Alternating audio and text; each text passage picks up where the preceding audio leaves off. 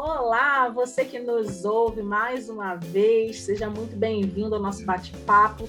Nosso podcast Self está começando a gente está muito feliz de mais uma vez podermos nos reunir aqui e aí para falarmos de coisas do reino, tratarmos de assuntos referentes à criança, à infância, à educação cristã e como é bom a gente poder reservar um tempinho para investir nessa área também. A gente gasta tempo com tanta coisa, né, gente? Hoje em dia o tempo está tão corrido, mas quando a gente pode parar e ouvir, refletir sobre as coisas de Deus e coisas que edificam a nossa família, vale a pena. E o podcast Self é justamente para isso, para te proporcionar isso. E quando eu falo que nós estamos reunidos aqui, nós estamos aqui falando no plural porque temos hoje uma plateia seleta presente aqui. Eu, Paula Marina, que vos falo, estou aqui presente e com o nosso casal convidado de hoje, esse casal querido, que eu vou deixar que eles se apresentem. Quem são vocês? Sejam muito bem-vindos. Obrigado, obrigado.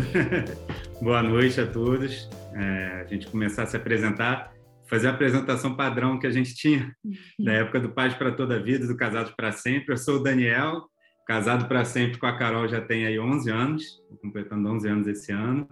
A gente é pai para toda a vida do Noé, de 8, quase 9, e da Maria, de 2, quase 3 anos.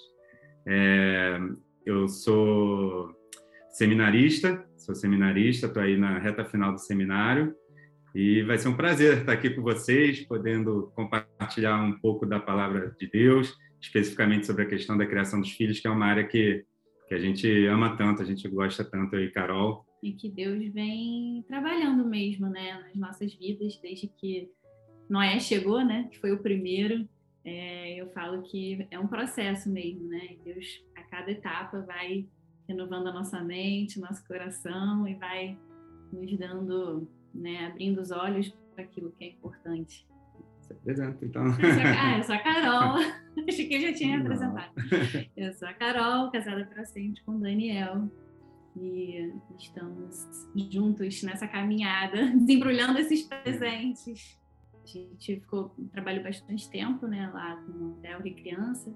Na Igreja do Recreio. Na Igreja do Recreio, com a Camila, né, conhecida aí por alguns. É, eu, na verdade, comecei, me interessei pelo trabalho com as crianças justamente por conta dele. Tinha demanda dele ficar né, na salinha e tal. E aí eu falei, poxa, já que eu tô aqui, né, naquele início não ficava sozinho. E aí, ah, deixa eu ver como é que isso funciona, até para eu poder ver como é que faz, para fazer em casa também. E aí a gente, aí fui ficando, ficando. Aí, me... aí depois me puxou para é. Aí, trouxe ele também. A gente foi para a área dos pré-adolescentes, trabalhamos lá quatro anos com os pré-adolescentes, desde o culto, EBD e célula também, com, com o que a gente chama lá de QAs, né, que são os quase adolescentes, ali, o pessoal de 10 a 12. Tinha alguns que tinham 13 não queriam ir embora, não queriam sair. Era difícil para a gente e para eles também deixar, deixar eles irem também, fazer a transição. Mas, por alto, essa nossa apresentação, nossa experiência aí no é, ministério. Foi aí que tudo começou, até assim que tudo começou, né? Essa, essa jornada. E vocês estão casados há quanto tempo já? 11 anos. 11, vamos fazer agora, dia 23 de outubro, 11 anos de casados. Legal, 11 anos de casado, pais de dois. Aqui na nossa plateia nós temos pais de um, pais de dois, pais de três, temos pais de gêmeos, então um espetáculo aqui hoje. Temos pais com uma diferença é, do primeiro para o segundo de quase 10 anos, temos aí também. A nossa é, plateia está é, florida aqui. É, vocês falaram bem dessa questão é, do presente, né? Que eles são os presentes de vocês. Nós estamos aí comemorando o Dia das Crianças, né? Na Maratona Kids e essa é a primeira atividade do Maratona Kids. A gente tem o hábito de falar um pouco da infância nesse período, né? Não apenas falar da criança em si, mas da infância no todo, na família. E eles ficam na expectativa de ganhar presente nessa época, né? Mas a palavra de Deus diz, né, lá no Salmo 127, versículo 3, que os filhos são herança do Senhor, um presente, em algumas traduções, né, uma recompensa que ele dá e aí, continuando no versículo 4, diz que, como flechas nas mãos do guerreiro, são os filhos nascidos na juventude. É tão engraçado que a gente pensa assim nessa questão de flecha, a gente pensa de uma forma genérica, né? Mas quem assiste aí os filmes épicos, quem gosta das séries épicas aí, sabe que flecha não é tudo igual, né? Tem flecha para cada tipo de coisa. Tem a flecha que perfura o metal, tem a flecha que vai é, embebida ali no, no combustível para poder provocar uma explosão, tem a flecha que é mais simples, apenas para perfurar um animal. Enfim, tem flecha de todo jeito para cada tipo de missão. Tem uma flecha, flechas feitas de materiais diferentes. Né? Tem flechas que precisam ser muito leves para terem um alcance maior, flechas que já são mais robustas, mais pesadas para terem mais impacto de perto. Né? E aí é interessante que se a gente for pensar nas crianças, né, esses presentes, essas flechas, eles são assim mesmo, né? Cada um de um jeito, cada um é feito pelo Senhor, enviado pelo Senhor, de uma forma com uma missão, com um propósito. E a gente vai falar um pouquinho disso hoje aqui. Eu tenho certeza que vocês, com os dois, já perceberam que eles são diferentes, são presentes diferentes, com missões diferentes. E como é que tem sido esse desembrulhar, tirar o papel do presente? Como é que tem sido isso? Conta pra gente. Então, a gente teve o Noé, é, logo um pouco antes, a Carol engravidou, a gente não tinha nem dois anos de casado, ele nasceu, a gente tinha dois anos e um pouquinho de casado, e a Maria demorou um pouco para vir. É, Maria veio seis anos depois do Noé. A Carol engravidou cinco anos e pouco. Então tem uma diferençazinha entre os dois. E uma é menino, outra menina, já começa aí também uma outra diferença. E aí, não só por isso, mas a personalidade é totalmente diferente. Noé sempre foi um bebê mais tranquilo, uma criança que era, digamos, mais fácil de obedecer, de você dar ordens. E já a Maria testa a gente em outros desafios, em outro sentido. A gente já tem, já precisa usar mais da disciplina, já precisa ser ordens mais mais certas para duras às vezes. Mas a gente vê isso que são totalmente diferentes. Cada um é de um jeito. As qualidades também totalmente diferentes. Não é Noé já é mais, digamos, até por ele ser mais velho, já, digamos, mais intelectual. Gosta de ler, gosta de ouvir história, gosta de. de... Se interessa pelos assuntos, gosta de se aprofundar nos assuntos, de estar por dentro. Né? É, já Maria é mais do corpo, assim, não é, é meio desajeitada. A Maria, já por outro lado, tem já a, a pinça fina desde pequenininha, já tem um, um dom ali de, de mexer em coisas pequenas balé, vai no balé, faz balé com menina mais velha e se comporta, faz todos os movimentos. Você vê que o negócio é, dela é. do corpo, enfim, corpo. diferente, né? Coisas que a gente tinha dificuldade, como é, às vezes, do esporte, né? daquela coisa de desenvolver, o andar de bicicleta.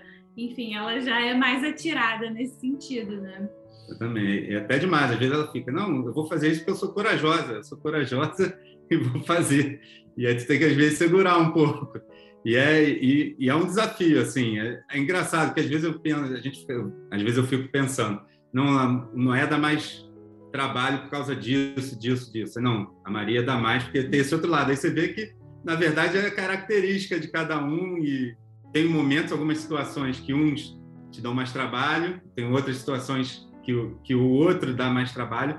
Te ensinam. Te ensinam né? mais, é. Te ensina, né? de, de uma forma, isso eu acho que é algo é. que é muito interessante, né, da paternidade e maternidade. Eu acho que cada um você, Deus vai usando realmente, né, para te abrir os olhos, para você poder entender, tá cada vez, né, fazer com que a gente esteja atento às, é, às formas mesmo, né, a forma como Deus os enviou para que a gente possa ir desenvolvendo as habilidades e também ajudando eles com as suas é, limitações, com as suas fraquezas, com os seus pecados, né? É, que eu acho que isso é algo também que é, para nós pais, né, assim, identificar o pecado nos nossos filhos é difícil, mas e, muito importante. E ajudar né? eles a identificarem, né? a assumir. É. Então, assim, é uma verdadeira escola, né, para nós. É, eu acho que a cada dia, assim, é, como eu falei, né, Deus vai renovando a nossa mente, nosso coração, e a gente né, vem entendendo assim como os filhos nos ajudam né, no processo de santificação mesmo, né, de buscar a retidão, de buscar os caminhos do Senhor, porque se é através da nossa vida, né, também. A gente quando ganha um presente, né, a gente vê isso, é, essa expectativa que a gente gera do que está por trás ali, né, o que está embrulhado quando a gente é criança, os pais até fazem isso com a gente, né? Eu acredito que vocês façam isso com as crianças. O que será que é isso? Vê e tal. Tem aquelas crianças que abrem o presente com toda delicadeza porque não querem estragar o papel. E tem aquelas crianças que já saem, né? Arrancando tudo que querem é, ver, logo descobrir o que está por trás. É, isso que você falou, Carol, né? Desse processo de de santificação e, e de melhorar enquanto cristão, enquanto pessoa, é, que os filhos, né, a criação dos filhos proporciona isso é, para a gente, né, para o adulto. Como é que vocês têm é, enxergado isso em vocês? O que, que vocês podem identificar? E aí os dois podem falar que vocês mudaram, que vocês melhoraram é, que vocês evoluíram ou estão em processo de em relação né, a essa a estar mais próximos de Deus, a santificação. O que, que as crianças trouxeram para vocês, para a família de vocês, em relação a isso?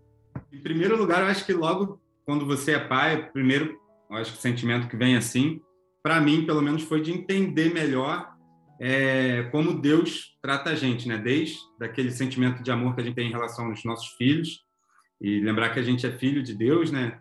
E você vê desde o momento que Deus, a parte de disciplina até a parte de graça, de misericórdia, com esse olhar amoroso que a gente tem em relação aos nossos filhos, isso aí ficou muito mais claro para mim, é, essa conexão e poder enxergar melhor como é que é esse olhar de Deus para os seus filhos, né, para a gente, depois que eu fui pai. Isso aí já foi um primeiro passo, assim, um, foi um, uma primeira grande coisa que aconteceu na, na paternidade, já com Noé.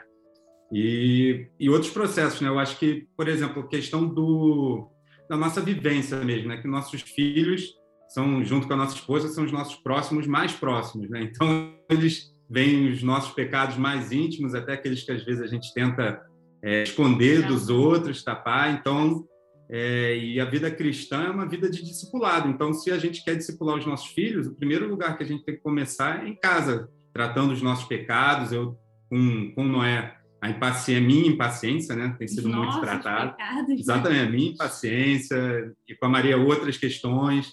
E Deus vem trabalhando exatamente porque a gente tem essa visão que a primeira responsabilidade da evangelização dos nossos filhos começa com a gente, em casa.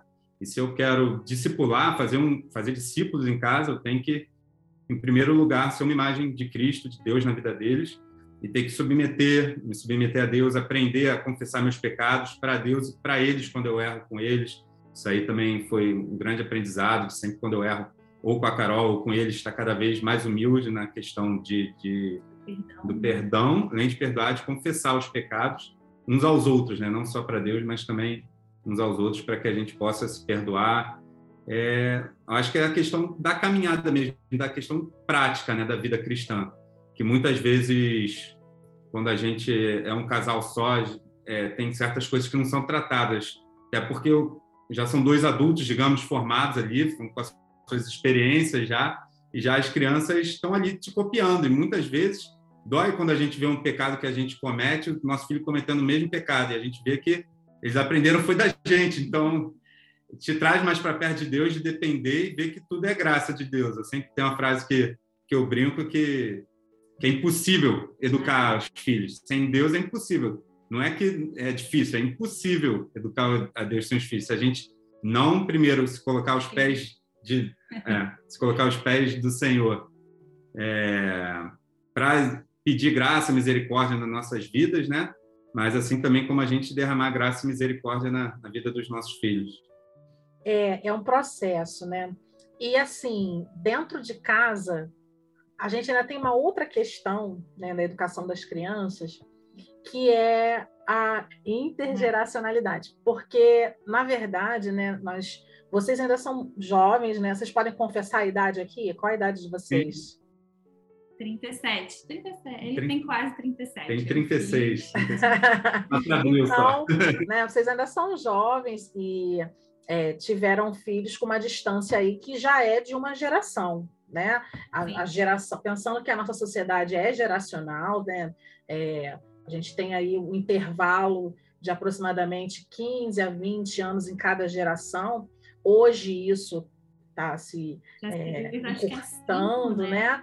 A gente tem vivido aí as últimas gerações 15, 10, e a próxima geração provavelmente vai ser mais curta ainda que isso, mas a gente é, percebe que as coisas vão mudando na sociedade também, no entorno, porque não é só dentro de casa, né? Se fosse só dentro de casa, viver cristianismo só dentro de casa já é difícil, mas seria dentro de um núcleo menor. Só que aí, quando a gente fala da educação das crianças e pensa que eles estão no mundo, né, que os cerca, numa sociedade, numa geração, né, e que eles estão sendo influenciados também o tempo todo, é o, desafio aumenta, né? E aí, quando a gente tem dentro de casa já duas gerações, a gente tem famílias que às vezes têm três gerações reunidas debaixo do mesmo teto, né? E, e, como é que é isso, né? A gente foi criado de um jeito, a gente está criando as crianças de um outro jeito, tentando melhorar, acertar, né? A gente tenta copiar aquilo que foi de bom é, e deletar aquilo que a gente acha que não foi tão bom assim. Mas é, que dificuldades vocês já começam a perceber é, nessa conversa aí, nesse papo das gerações, da geração de vocês para a geração deles? Vocês já percebem diferenças e já tem uma certa dificuldade aí? É, eu acho que é, principalmente né, nessa, nessa questão das tecnologias, né, é, uso das telas, né, cada vez mais presentes no, no, dia a dia, né, não só da família, mas das crianças. A gente, inclusive, tem uma diferença, do, como você falou, né, do Noé para Maria já há uma diferença. E não só eles hoje né, têm é, acesso a, a esses, é, a esses vários tipos de tecnologias, informações, como nós também, né? Hoje, assim, somos bombardeados de opiniões, de ideias, de do que se deve, do que se não deve, do que é bom, do que não é bom, não é? E na época até do Noé, foi uma fase onde estava, acho que começando essa questão do tablet, do celular. Assim, né? Na época era legal, criança, né? Tá em contato ali com o celular, com a tela. Hoje já se tem, né? Já parece que já está se voltando um pouco. Opa, peraí, já não é bem assim, isso não é tão bom. e aí a gente, é, nós como pais, né? A gente se depara e, e fala assim, e aí, agora, né? O que, que a gente faz? E a gente reflete muito sobre isso, né? Até para tomar as decisões dentro de casa, né? De como agir, do que né, vai ser lícito ou não, enfim. E é, num dos nossos estudos, assim, né? A gente às vezes fica procurando, assim, por resposta, né? De algum de, de determinado assunto. E eu acho que hoje, especificamente, né? Por essa questão é, do acesso às tecnologias, e, e aí tem uma, uma frase que eu achei interessante, né? não é nenhuma novidade, mas que a gente às vezes perde de vista, que se a Bíblia não diz nada sobre um assunto específico, precisamos subordinar nossas ações aos princípios que podemos extrair da palavra de Deus. Né? Então, isso nos faz voltar realmente à, palavra de Deus, né? a perceber que a gente tem que realmente, como família, é, estar mergulhando na palavra de Deus, assim, né, nesse tempo, buscando.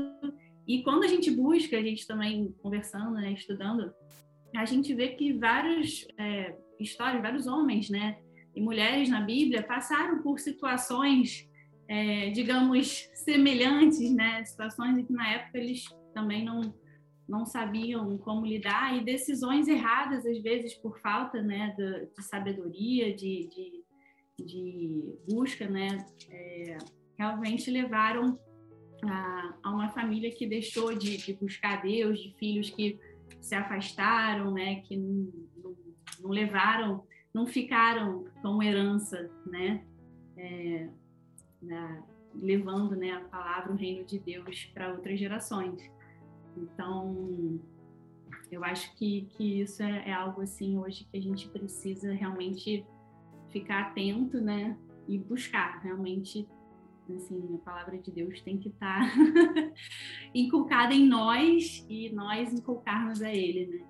Assim, assim como a, a, a sociedade hoje é muito geracional, eu vejo que a Bíblia fala muito da questão da passagem de uma geração para outra, né? Você tem lá em Deuteronômio 6, você tem o Salmo 78, que fala exatamente dessa questão de uma geração passar para outra, do pai passar para o filho, não só o pai passar para o filho, como uma geração da igreja passar para outra. É... E eu acho que é o mais importante, né? A gente, como igreja, primeiramente para aqueles que já estão na igreja, né? nossos filhos, filhos de amigos, de irmãos da fé, a gente está tentando, de alguma maneira, alcançar essa outra geração.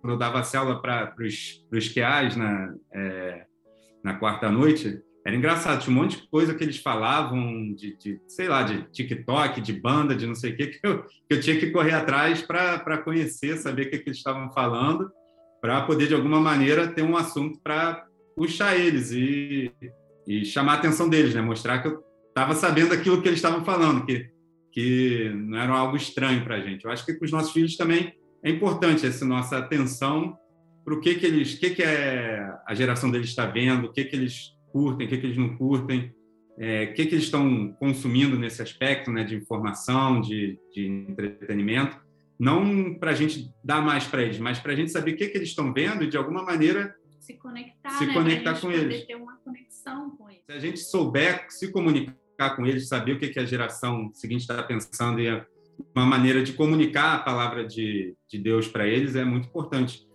É verdade. A gente está falando aqui das, das gerações, né, dos erros, dos acertos, é, das diferenças. Eu acho legal é, a gente até dar uma mapeada, dar uma situada no pessoal em relação a essa questão das gerações, porque a gente está falando de geração, geração, mas talvez você que está nos ouvindo, você não saiba a que geração você pertence. Então, hum. vamos lá, vamos ver se você é da geração dos veteranos, dos baby boomers, da geração X, da geração Y, geração Z ou geração alfa. Você sabe se definir aí na sua casa, todo mundo sabe de que geração é? Então, os veteranos são aqueles que nasceram lá entre 1930 e 1945. São os vovôs e as vovós, bem vovôs e bem vovós. Né? Eles assistiram aí à luta, às guerras, né? Eles são mais conservadores, mais cuidadosos com o dinheiro, aquela galera que gosta de guardar o dinheiro no colchão, se bobear, né, gente? O pessoal tinha pouco, mas tinha, né? Tava ali firme. Eles valorizam muito a segurança, a estabilidade. E aí vieram depois deles os baby boomers, o pessoal que nasceu aí entre 46 e 64. É o grupo mais experiente. Eles começaram a ver aí as máquinas surgirem, né? Então as primeiras máquinas de escrever, sem nada de computador, de celular. Eles passaram aí pelo momento difícil da economia mundial, né? de reconstruir o mundo num cenário aí de pós-guerra também, e valorizam o trabalho árduo, a carreira sólida, sem muitas mudanças, né? Eles estão focando aí nos resultados, eles querem ver o produto final das coisas acontecerem. É, a geração X, que é o pessoal que nasceu entre 65 e 76, são aqueles que já aspiram mais à liderança, eles começaram a carreira junto com a tecnologia, os avanços da tecnologia, eles começaram a se divertir com os primeiros videogames, os primeiros jogos eletrônicos, aí os pinball da vida, lembra disso, gente? Isso daí, o pessoal aí tá, aí o pessoal se entregando aí. Eles valorizam né, o empreendedorismo, eles focam mais na família, no equilíbrio da vida pessoal, eles ainda têm mais esse conceito. E aí vem a geração Y, de 77 a 90. Pessoal que nasceu nessa época aí, eles já começam a buscar mais a liderança, eles já cresceram com esses avanços tecnológicos, eles começam a ter uma mentalidade mais global, até porque as informações começam a circular no globo de uma forma mais rápida. Né? Antigamente, tudo demorava muito para chegar de informação, e aí nessa época as informações começam a chegar um pouco é, mais rapidamente. É, a televisão começa a trazer as informações mais rapidamente também, né? Viveram bons momentos da economia mundial, momentos de maior prosperidade, começam a enxergar melhor as diferenças, mas são questionadores, são mais ansiosos, são mais imediatistas e não se prendem muito a, a uma situação, uma posição social. Eles querem conquistar mais aí. E aí vem a geração Z, os de 1991 até 2005, 2010, que é o grupo mais novo né, de, de trabalho, de idade produtiva. É o pessoal que está aí é, começando a, as carreiras, né? Eles são totalmente tecnológicos, a gente já começa a dizer que eles são nativos digitais. Eles têm pais um pouco mais protetores, que querem suprir tudo aquilo que eles não tiveram enquanto pais, eles já começam a, a trazer isso, os pais né, mais protetores.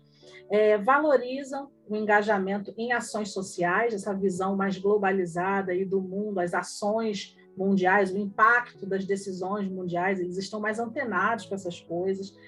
Agora, eles se entediam facilmente, né? eles já começam a, a perder a atenção muito rapidamente, o interesse, eles têm uma certa dificuldade em levar adiante início, meio e fim das coisas. Né? E estão sempre buscando algo melhor, estão atrás do novo, da novidade. São os nossos adolescentes e jovens aí, né? E aí vem o nosso público aqui das casas de vocês que estão nos ouvindo, que é o que a gente chama hoje de geração alfa. Pois é, a gente volta lá para o início do alfabeto grego, a geração alfa, que é essa geração de 2010 para cá, né? Essa galerinha que está vivendo hiperconectada, que não conhece mais aquilo que é analógico, eles só conhecem o digital, o analógico a gente mostra para eles como peça de museu, literalmente, né? Eles não têm noção do que. Eu, uma vez dando aula, fui falar sobre selo. Falei, a carta, eles têm que botar o selo. O que, que é selo, uhum. tia? Falei, gente, como é que eu vou explicar o que é selo agora? e aí comecei a pegar o celular e mostrar né, as figuras, porque eles nunca tinham visto selo na vida.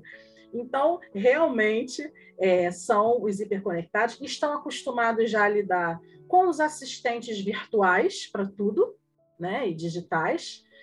É, Alexa, por favor, acenda a luz. Alexa, apaga a luz. Ou então, Siri, Siri, hoje está tudo bem. né? Vai chover hoje, Siri? Então, assim, é uma outra dinâmica, uma outra realidade, né? Eles são essa geração. A mãe fala que não tem dinheiro, ele fala: não, mãe, faz um Pix. faz um Pix. É. Faz um Pix. Gente, o Pix está no WhatsApp, então, né? Faz o Pix. É, Para eles, tudo é muito imediato, né? Eles são extremamente independentes para algumas coisas, porque eles têm os smartphones, os tablets, é, eles têm esse senso de independência, eles se resolvem sozinhos, eles se comunicam antes de saber escrever e ler com muita facilidade, porque eles gravam áudio no WhatsApp e fazem chegar a mensagem. Né? Se eles estão com preguiça de escrever, eles ativam lá a função áudio, voz e grava e aparece tudo escritinho lá para eles, então ainda tem essa facilidade também. É, eles são muito curiosos, eles não têm medo de apertar botões, eles não têm medo de investigar. Aquilo que a nossa geração tinha mais receio, né, de mexer no computador, que vai estragar, vai travar, vai vai explodir. Eles não, eles saem fuçando, eles pegam aquilo, o celular, saem apertando e sai funcionando, né? E a gente tem todo aquele receio. Eles são muito mais ágeis, né, gente? É, com os eletrônicos, com esse conhecimento, com esses equipamentos, eles resolvem problemas nas smart TVs. É, facilmente eles conectam, desconectam, compartilham e assim eles vão, né? Eles são muito mais empáticos, porque eles estão convivendo com muitas diferenças ao mesmo tempo. E aí, é, isso às vezes assusta a gente um pouco, né? Porque aquilo que para a gente pode não ser aceitável, no nosso julgamento não ser o ideal, eles encaram com muita naturalidade, muita normalidade, porque eles estão numa sociedade que está vivendo essa fase da empatia, de se colocar realmente no lugar do outro, é, do ponto de vista é, do outro e achar natural e normal todas as coisas, o que é também um perigo. É aquilo que a Carol estava falando, né? É, a Bíblia não fala sobre os hiperconectados, mas a Bíblia fala sobre várias outras coisas que envolvem a vida né, em sociedade e a criação das crianças. Então, é aquilo. Não é porque não fala que eu não tenho respaldo. Então, não, você tem respaldo, está na Bíblia. Né? O seu respaldo está na Bíblia. É, e aí, muito legal o que o Alexandre Turola comentou aqui, né? ele falou assim, nós aprendemos que, em muitas ocasiões, a forma como os nossos filhos reagem acaba sendo um espelho da forma como nós pais reagimos, para o bem ou para o mal. E é isso mesmo, inclusive nas escolhas que a gente faz, porque a gente acaba dando um exemplo daquilo que a gente considera certo e errado, né? E não adianta aquela coisa do faço o que eu digo, mas não faço o que eu faço, né? É, eles estão muito atentos, né, gente? E aí a, a Eli está colocando aqui, né? Até a linguagem é um desafio quando nós pensamos nessa questão geracional, porque implica na comunicação. E comunicação é tudo, né, gente? É, a gente está falando aqui de várias características dessa geração alfa, que é uma geração hiperconectada, hipercomunicativa. Eles têm dificuldades? Muitas, né? Eu acho que a maior dificuldade dessa geração que a gente tem visto é a questão da inteligência emocional, né? a questão da ansiedade, a questão da dificuldade na concentração, o que tem prejudicado, inclusive, a aprendizagem deles, porque é, é, é aquela coisa da, de querer tudo a tempo e a hora, de não tolerar muito bem a frustração, porque no joguinho da, do, do celular, se acabarem as vidas, se morrer, você reinicia o jogo e está tudo bem, né? Mas na vida não é assim. E a sociedade educa. A gente, quando fala que a sociedade educa, você querendo ou não, viu, pai, mãe, você que está me ouvindo, você não vai criar seu filho numa bolha eterna. Você acha que você está protegendo de tudo? Pois eu vou te dizer que só o celular já abriu a janela do mundo inteiro para o seu filho. E ele está mais é, conectado do que você imagina. Então, assim, ele está sofrendo influências. Vocês percebem isso entre vocês, é, na família de vocês? Vocês já percebem essa dificuldade em contrabalançar as coisas? Bem, então, acho que a gente sentiu bastante, né? Como eu até comentei, o Noé, quando nasceu, é, esse acesso né, à tecnologia, a gente via algo como algo bom, a gente tinha esse, esse olhar, assim, esse pensamento, né? Não em excesso, não em excesso, mas não, não tinha uma, uma preocupação, né?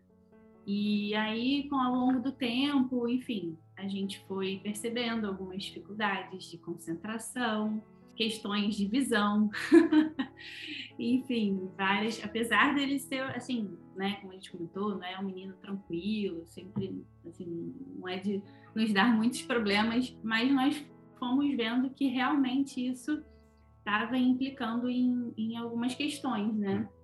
E então, quando eu engravidei da Maria, a gente já começou a conversar enfim, eu creio que foi Deus mesmo, assim, que, que já foi plantando algo no nosso coração. E nós fomos conhecendo, até realmente estudando mais sobre educação, é, educação cristã, educação cristã clássica, é, para realmente, assim, tentar resgatar, até nós mesmos, né? É, resgatar a questão do, da leitura mesmo, né? De, de, assim, de trazer uma coisa de ser uma família mais leitora, de tentar diminuir a questão dos, é, dos dispositivos em casa, das telas, mas mudou a nossa dinâmica, né? É, é né? De, de, da nossa casa, assim, né? E isso começou realmente, precisou começar em nós. É, um aspecto que foi importante, que a Carol falou da, da questão da educação, que a gente viu é a questão da, de criar uma cosmovisão cristã neles, de que eles já desde pequenos possam enxergar o mundo através do olhar cristão, através da Bíblia. Porque não tem jeito, a gente, de alguma maneira, a gente vai ter algum pressuposto, alguma coisa que vai nos fazer enxergar o mundo. Alguns vão ser ideologias, outros vão ser alguma outra religião, e a gente, desde o começo, é, desde que a gente começou a entender melhor isso, a gente viu que, assim, é claro, a gente vai é, podar certas coisas enquanto a gente tem controle, mas vai ter um momento que a gente não vai ter mais esse controle. Então, a única semente que a gente podia plantar mesmo é o evangelho, que ele pudesse enxergar o mundo através da palavra de Deus, da, do Evangelho, através de Cristo, para que ele pudesse ter um entendimento dentro daquilo do que, que agrada a Deus, do que, que não agrada a Deus, do que, que é propósito de Deus, do que, que não é. E dentro disso ele pudesse agir, tomar as decisões dele e, e caminhar e ter as experiências dele com Deus, né? É, quando a gente fala da questão da educação, né, daquilo que eles estão também aprendendo na escola, né, fora de casa, né? É, ver aonde trazer sempre a Deus para o centro, né? Deus para o centro da criação, Deus para o centro da ciência, Deus para matemática. Quando a gente começa a entender, né, que Deus realmente é o criador, né? Está no centro de todo conhecimento. É... Nossa, a gente pode a gente pode falar de Deus em tudo, né? Então, quando e eles quando começam a entender isso, eu acho que começa a fazer mais sentido não fica sendo só uma história, um livro de história, sabe? Aquilo passa a, né, parece vir uma chave, assim, né? A sensação que eles começam a entender o mundo de uma forma diferente, realmente, né? Pelo, pela cosmovisão cristã. E se questionar, né? E perguntar, e ter suas dúvidas. E eu acho que isso é muito rico e saudável, né? É verdade. O Leandro Crispim, ele colocou assim, né? O que eu já percebi é que no caso de se ter mais de um filho, apesar de estarmos na mesma casa, os pais seriam os mesmos, não adianta achar que a criação é idêntica, né? a mesma. Não podemos dizer é a mesma criação. Como é que podem ser tão diferentes?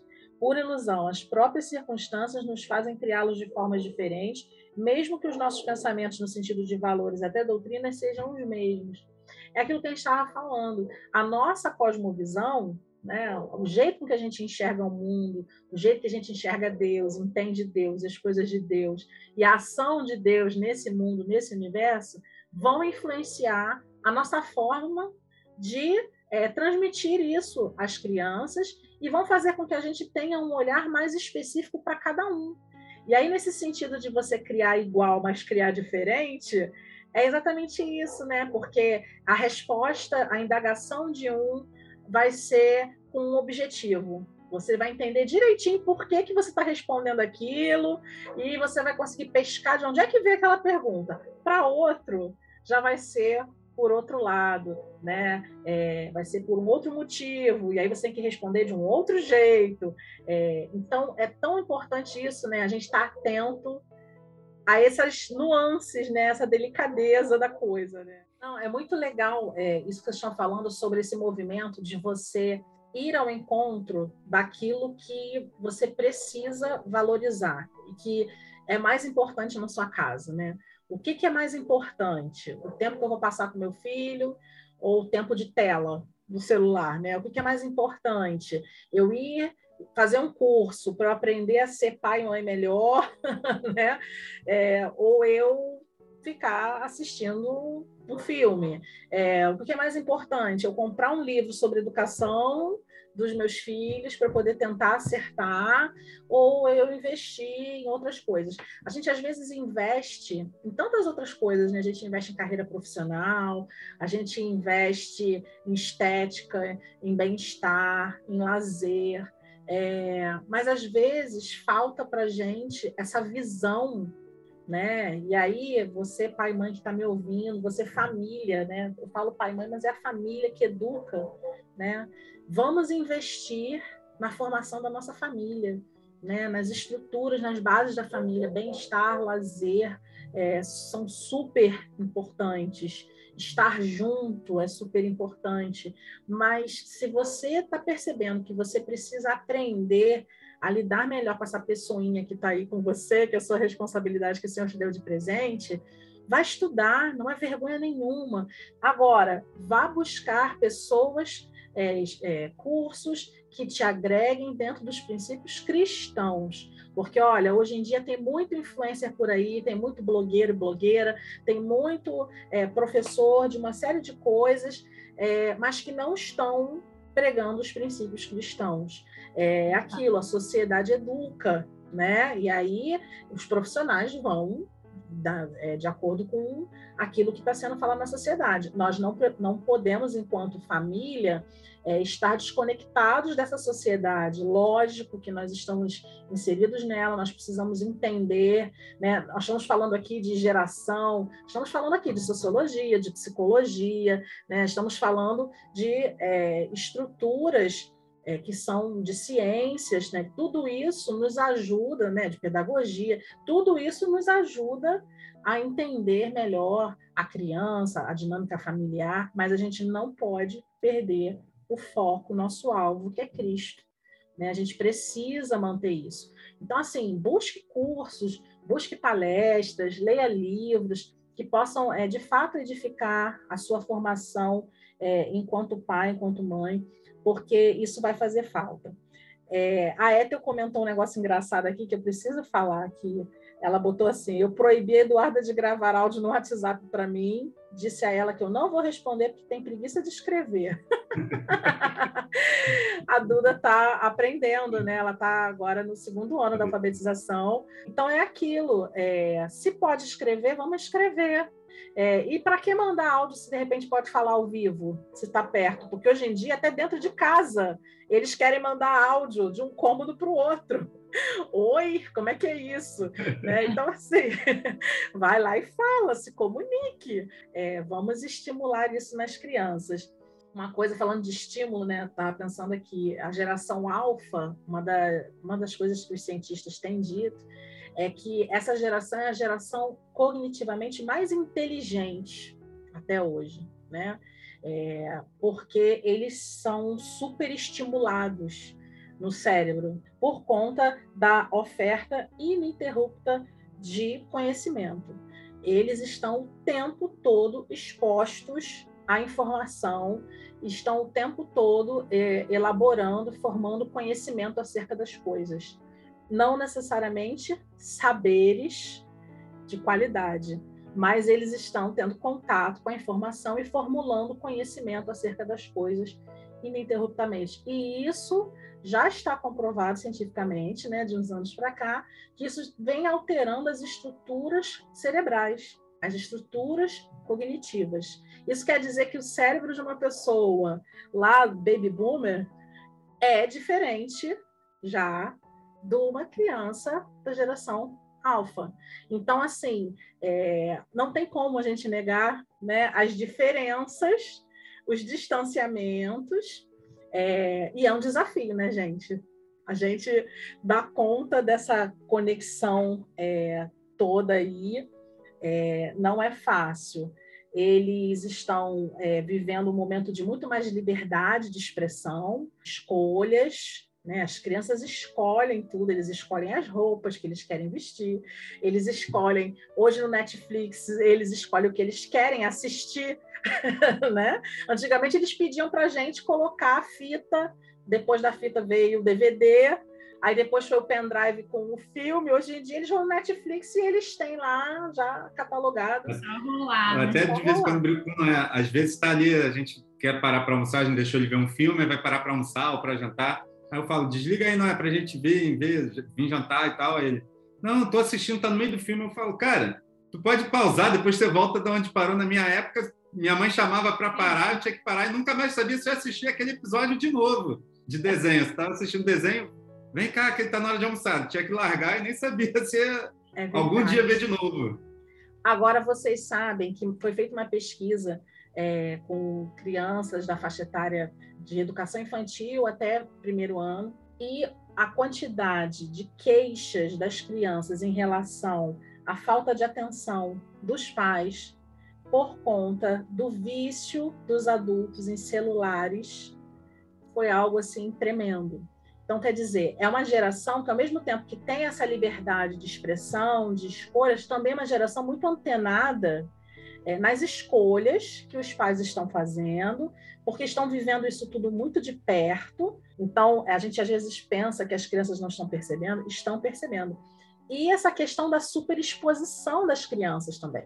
Porque com esse advento do, do celular e dos pais, né, essa geração anterior, ter o smartphone na mão e tirar foto de tudo e postar tudo, acabou a privacidade das crianças, né, gente? E as crianças não são todas que gostam disso. Então, assim, a gente precisa ter muito cuidado com essas coisas.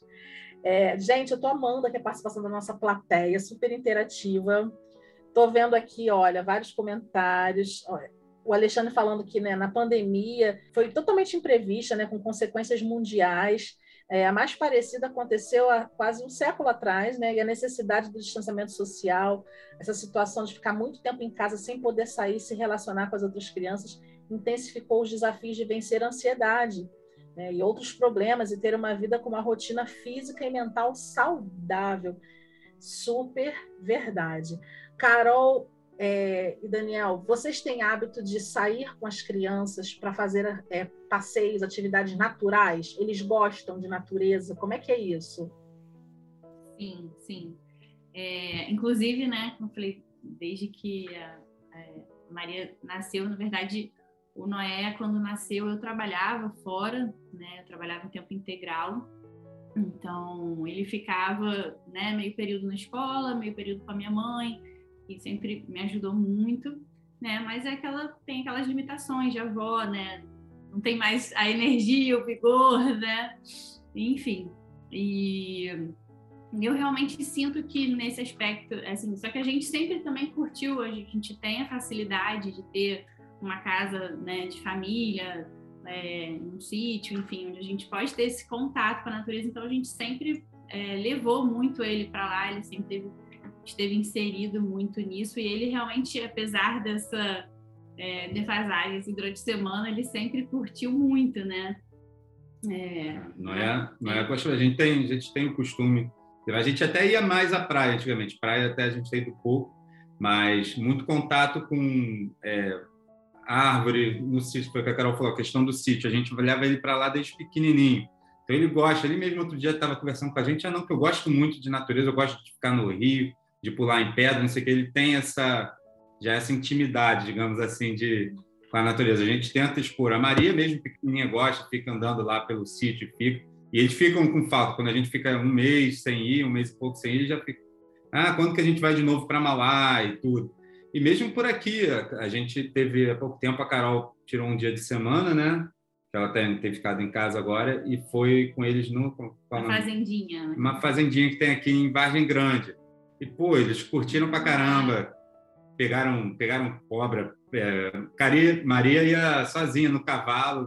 Carol não nem ajuda ela, tchau, mamãe, tô indo no cavalo, ia sozinha. E isso é importante, né? Essa questão do, do contato da, da, criança com a realidade nesse sentido, né? Com a natureza, com a criação de Deus, ver ali como as coisas funcionam. Na época da pandemia mesmo, a gente conseguiu. É, a gente começou, né? É, justamente a criar, botar isso mais como rotina, assim, né? É, de, de ter sempre um momento ao ar livre, sabe? Durante a semana também. A gente não mora em condomínio, mas a gente tem algumas pracinhas por perto, então a gente sempre tenta né, fazer um esforço.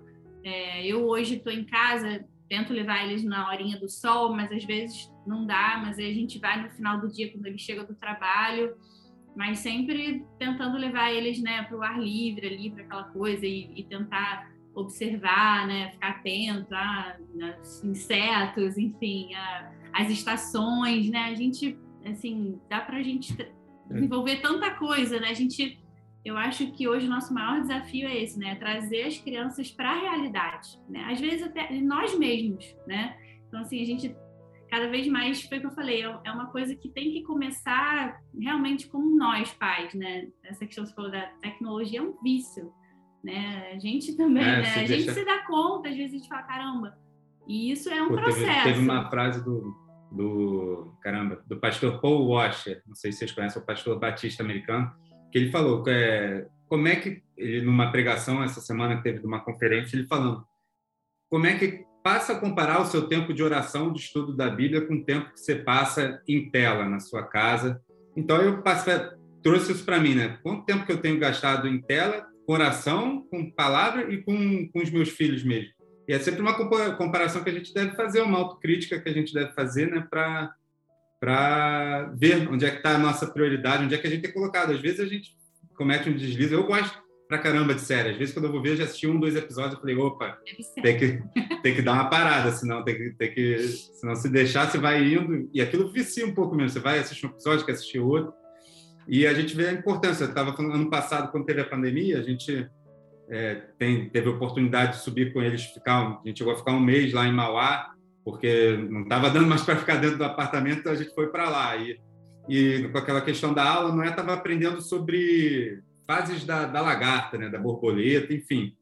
E lá em Mauá tem árvore, então ele passou a ver, tinha lagarta, tinha borboleta, e aquilo ali, e outras coisas que ele estava aprendendo, ele passou a ver ali na prática, na realidade, como é que é, e fazia liga as ligações, é quando tinha aula de vídeo com a professora, comentava aquilo, e você via que aquilo ali gerava até mais interesse na criança quando ele tinha esse contato com a natureza, com a realidade, que ele gerava mais interesse mesmo até no aprendizado, de curiosidade, de querer saber como é que as coisas funcionam. Ajudou muito no ano passado, esse tempo que a gente conseguiu passar lá esse um mês. É... E, e, e essa, esse tempo também que você, né, quando a gente tira, porque ah, às vezes a gente tá ali, mas não tá, né? você falou, então, de, da gente também levá-los a, a olhar para essa realidade, né? Porque às vezes a gente também, ah, vamos sair de casa para um descanso, enfim. Mas de fazer eles terem esse olhar mais atento para as coisas, né? Questionar, perguntar, é, sei lá, chegar em casa conversar sobre aquele passeio, sobre. Né, Incentivar, sobre... não é gosta pra caramba de pedra. A gente sempre, quando vai para um lugar diferente, pega uma pedra, faz uma viagem, pega uma pedra.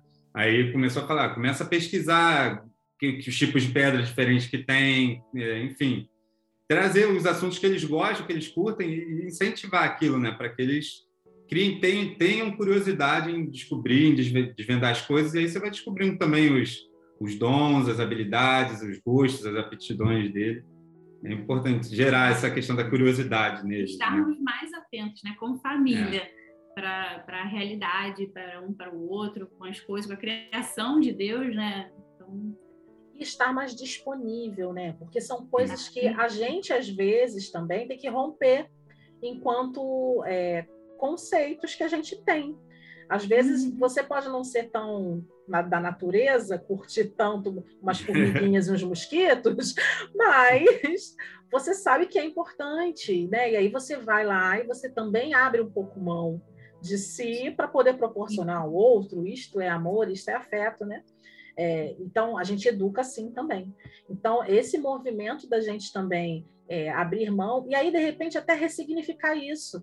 Você talvez não tenha tido uma boa experiência aí, é, de maternidade ou paternidade com seus pais, você talvez não tenha experimentado essas questões, você tem a chance dada por Deus, olha, o presente que Deus está te dando é a chance de ressignificar isso de construir de uma outra forma isso, de viver isso com seus filhos e gerar memórias super positivas para você, que ainda dá tempo, e nas suas crianças e daqui a algum tempo nos seus netos. Olha que legal. Né? Então, é, é pensar a longo prazo. Né? Estou é, vendo aqui os comentários, né? o Leandro Crispim está falando aqui, né? que proporcionar cultura ao vivo, seja qual for o tipo de cultura. Né? Acredito que isso faz com que a cabeça da criança se mantenha aberta ao mundo real. Exatamente, Porque cada nem... um vai ter... É a sua dinâmica, né? Aquilo, as coisas que a família gosta mais, às vezes tem mais é, facilidade de acesso, enfim. Mas trazer, né? Isso, às vezes é uma família que gosta de música, né? Apresentar bons compositores, enfim. É, a família gosta de natureza, né? Enfim, a gente e até usar a tecnologia para isso também, né? Pegar o Google, não é adora, né? Pegar o Google Earth, ficar vendo os lugares, a gente mostra. Então, assim, é, é, eu acho que a gente precisa ajudá-los, né, a, a, manipular essas coisas que estão de uma maneira construtiva, de uma né? maneira construtiva, que eles possam usar com sabedoria, né? Eu acho que esse é, é o grande desafio, porque é eles vão, assim, também a gente não pode simplesmente deixá-los à parte disso, né? porque eles vão precisar disso para, né, de repente, para a vida deles profissional, para a carreira, enfim, mas que eles possam usar realmente com sabedoria para agregar, para ter conhecimento, né, para, enfim. Pra a Simone até comentou isso aqui, né? Que ela tem muita preocupação com o uso excessivo do celular, por exemplo, né? Com a pandemia, isso ficou até mais difícil para nós pais, porque era tela o tempo todo, né, gente? Era tela na escola, era tela na igreja, era tela de tudo quanto era jeito, né? E aí ela está comentando, né? Um dia eu sei, no outro dia eu não sei. e aí aquela coisa, uma novidade. Eu sou cringe, mas no dia seguinte eu sou gore. aí a Ethel até comentou, mas eu não sei nem o que, que é isso, nem cringe, nem gore. Eu não sei o que, que eu sou. Né? É... E aí o Alexandre comentando, aqui em casa, Elaine e eu somos cringe, né? E assim a gente vai. É, até isso, né, gente? O vocabulário, as coisas que eles vão aprendendo e que se a gente não correr atrás e se a gente não tiver antenado, a gente não sabe nem do que, que eles estão falando. E aí a comunicação vai ficando cada vez mais difícil, né? É, o Alexandre está falando que ele limita, monitora as navegações do celular da filha, controla por meio do celular dele né, alterando é, as configurações que ela tem acesso. A Helena, com nove anos, não tem celular próprio ainda, a Sofia tem 11 anos, e eu sei que a Sofia começou agora há pouco tempo também a entrar nesse universo, até por conta da demanda da escola, né, que todos eles começaram a ter, mas eu sei que até pouco tempo também é, a Sofia também não tinha toda essa liberdade. E é isso, né? É, a gente não precisa entrar na modinha de como estão as coisas para dizer que a gente está certo.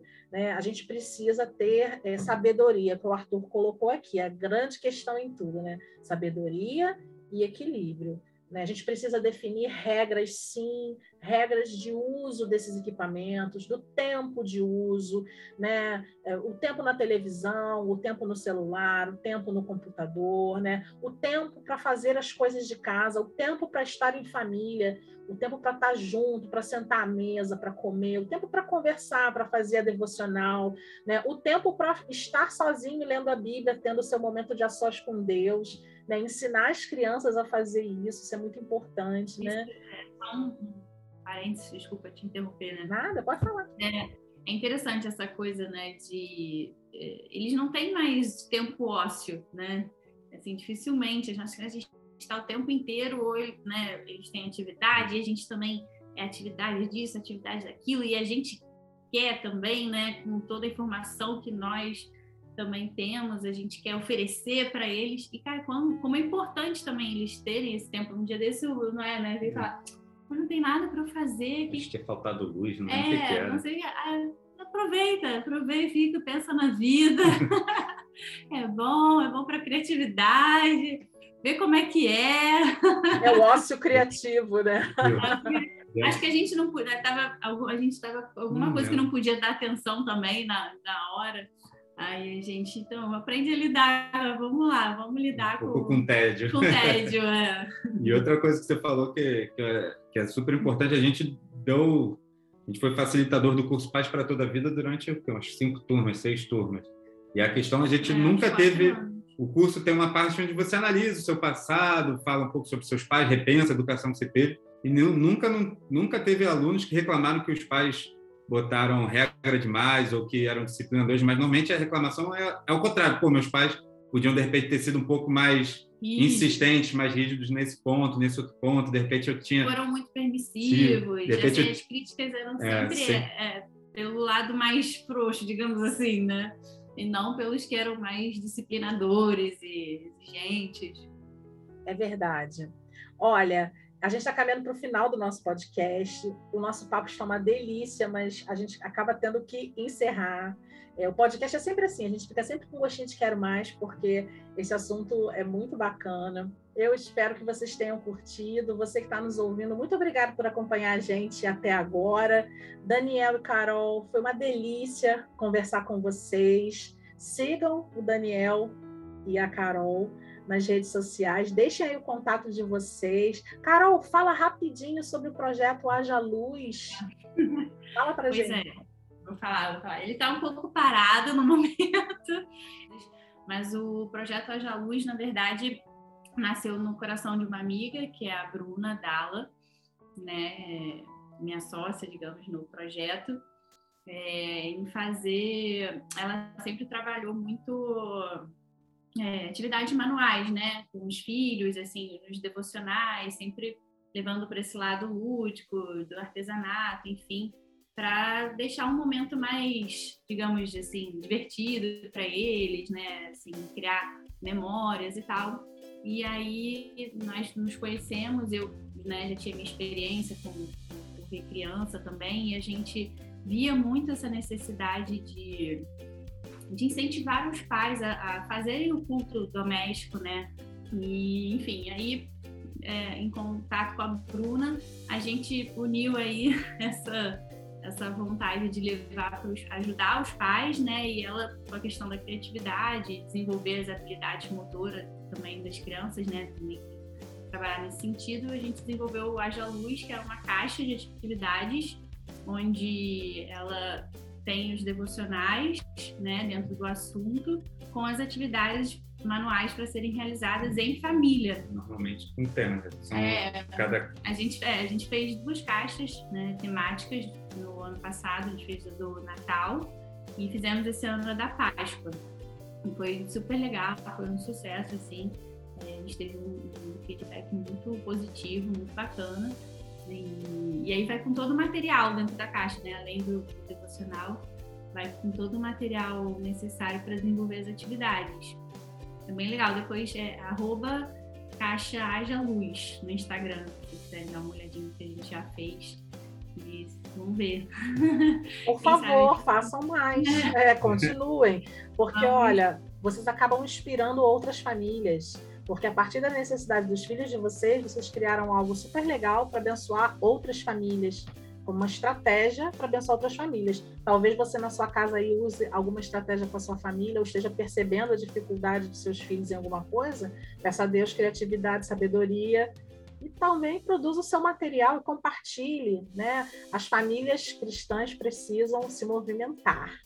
Né? A gente tem muito conteúdo, muito material, muita coisa que não é cristão aí, né? Mas nós somos um povo de Deus criativo, porque o nosso Deus é criativo, né? E ele nos inspira diante daquilo que a gente coloca nas mãos dele. E com certeza é, vocês estão sendo bênção nesse momento, não parem, continuem, né? E vamos, vamos embora aí, famílias, é. vamos nos animar nesse propósito de produzir mais conteúdo, mais materiais que propaguem as verdades do Evangelho para as nossas crianças. Amém?